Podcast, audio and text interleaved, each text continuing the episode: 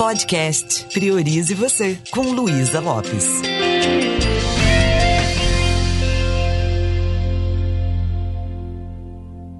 Olá, que bom que você continua aqui comigo. Nós estamos falando sobre emoções substitutas. Eu quero conversar um pouquinho sobre indiferença. O que, que significa isso, né? A pessoa é indiferente.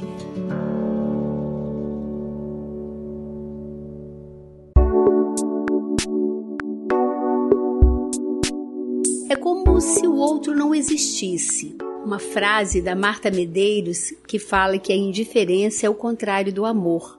E fez muito sentido para mim. Quando você ama uma pessoa, você está pensando nela, você está engajado com ela, você está criando um relacionamento afetivo. E quando você cria uma indiferença em relação a alguém, é como se ela morresse para você. Aliás, muitas pessoas que morrem, a gente continua conectado com ela. Agora, morrer em vida é algo que dói muito. Vamos falar um pouquinho sobre quando você cria esse sentimento em você. De repente, você teve um relacionamento afetivo que foi muito significativo para você e de repente você termina aquele relacionamento depois de passar pelo luto, pelo ódio, pela tristeza, por todos esses sentimentos, você cria uma indiferença em relação a essa pessoa. Então você vai no ambiente, a pessoa te cumprimenta, você não responde. Isso vai criando um desgaste interno muito grande. Por quê? Por que, que nós criamos esse, esse, esse sentimento de indiferença? Pela nossa dificuldade de falar sobre os sentimentos que nós experimentamos. E às vezes também pode ser uma estratégia, uma forma da gente se defender. Se eu crio esse espaço de imaginar que aquela pessoa não existe mais para mim, eu estou dando um tempo para também integrar a minha dor. Então tem até um lado positivo nesse início da indiferença. Por quê? Porque às vezes é um relacionamento que você já entrou no loop, sabe? Você terminou, voltou, terminou, voltou. Então você fala, não, agora chega. Essa pessoa morreu para mim, vou enterrar esse passado. Então a saída que a gente encontra é a indiferença. Só que isso dói muito, porque às vezes é uma parte da sua história que você quer enterrar. E tudo bem, se você consegue negociar um tempo só para viver isso. Agora, e quando o outro cria esse estado de indiferença em relação a você? Como é que você age? Alguém que um dia jurou amor eterno e de repente você está numa festa e aquela pessoa está lá e você cumprimenta e a pessoa não responde e a pessoa simplesmente finge que você não existe. Dói, não dói? Lá na minha terra, interior de Minas, a gente fala assim: coloquei na geladeira, gelei a relação. Como lidar com isso? Melhor forma é entender que isso é um processo para o outro. De repente, o outro quer também se proteger para não voltar o relacionamento.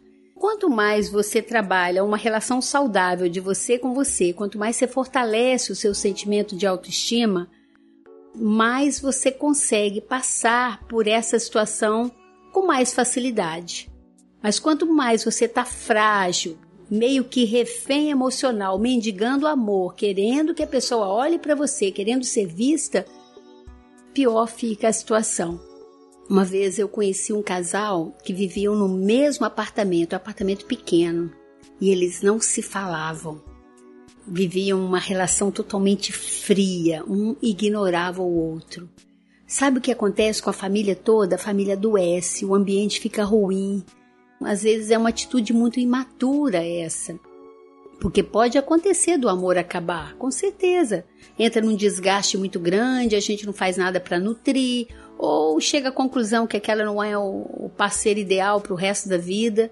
Agora, quando nós vamos conviver com a pessoa no mesmo ambiente e um ignorando o outro o tempo todo, isso cria um mal-estar muito grande. O que, que eu sugiro, né, nesse caso? Para tudo e vai buscando dentro de você de que outra forma diferente dessa você poderia lidar com a situação. E se a gente promovesse um diálogo, será que o outro aceita? e nesse diálogo a gente falasse um pouquinho da dor que a gente sente.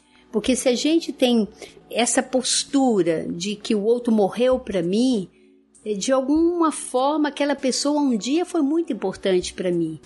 Então eu posso reconectar com esse sentimento, eu posso fazer fechar essa gestalt, sabe? Eu não preciso ser amiga da outra pessoa, mas eu também não preciso ficar mudando de calçada porque ela tá vindo na minha direção. Isso dá trabalho, né?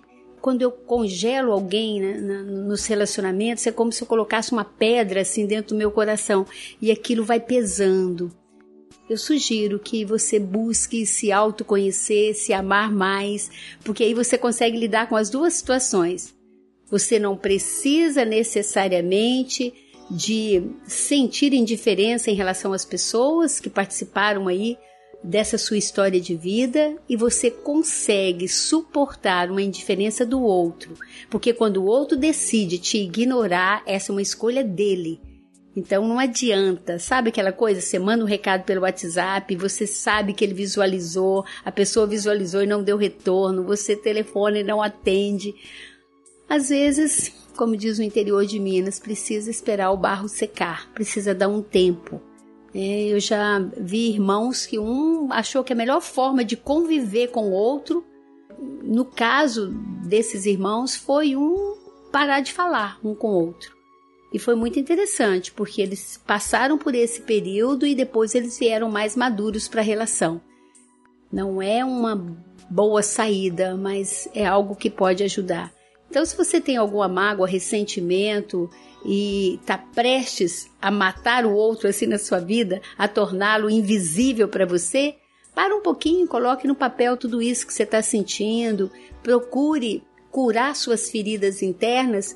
Como eu falei, não precisa ser, ser amiga do outro, você pode inclusive falar com a pessoa. Eu quero te agradecer tudo que eu aprendi com você. A partir de hoje eu vou ter uma relação mais superficial com você, eu vou te cumprimentar e tal, mas eu estou me protegendo de me envolver com você novamente, porque eu acho que vai ser melhor para nós dois. Lembrando que quando a gente deixa de amar uma pessoa, às vezes a gente tem necessidade de enterrar todos os restos mortais desse amor. Mas pode ser que daí um tempo você volte a olhar para aquela pessoa com respeito, com compaixão, sabendo que aquela pessoa te ensinou muita coisa na vida. Mesmo quando a gente fala assim, um amor que deu errado, que eu não faria de novo, mas eu posso pegar o aprendizado dessa experiência. Na programação neurolinguística a gente chama isso de catar as joias. Que tal eu ficar só com a riqueza desse aprendizado? Algo que veio me ensinar muito e respeitar a escolha do outro. E aqui nós encerramos essa série sobre emoções. Falamos das emoções substitutas, falamos das emoções primárias inicialmente. Existe um universo de emoções. Quero também um feedback seu. Passa um e-mail podcast@indesp.com.br e me deixa saber de que forma eu posso contribuir ainda mais com você. Me deixa saber como é que está sendo para você participar desses nossos momentos.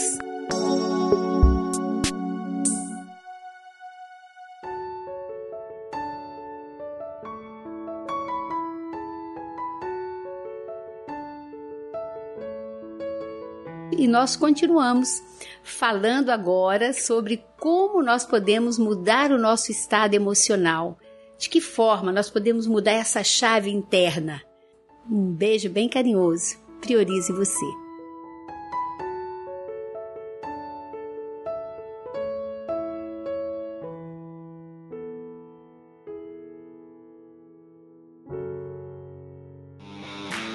Esse programa foi produzido e editado por Na Trilha, podcast Transmídia.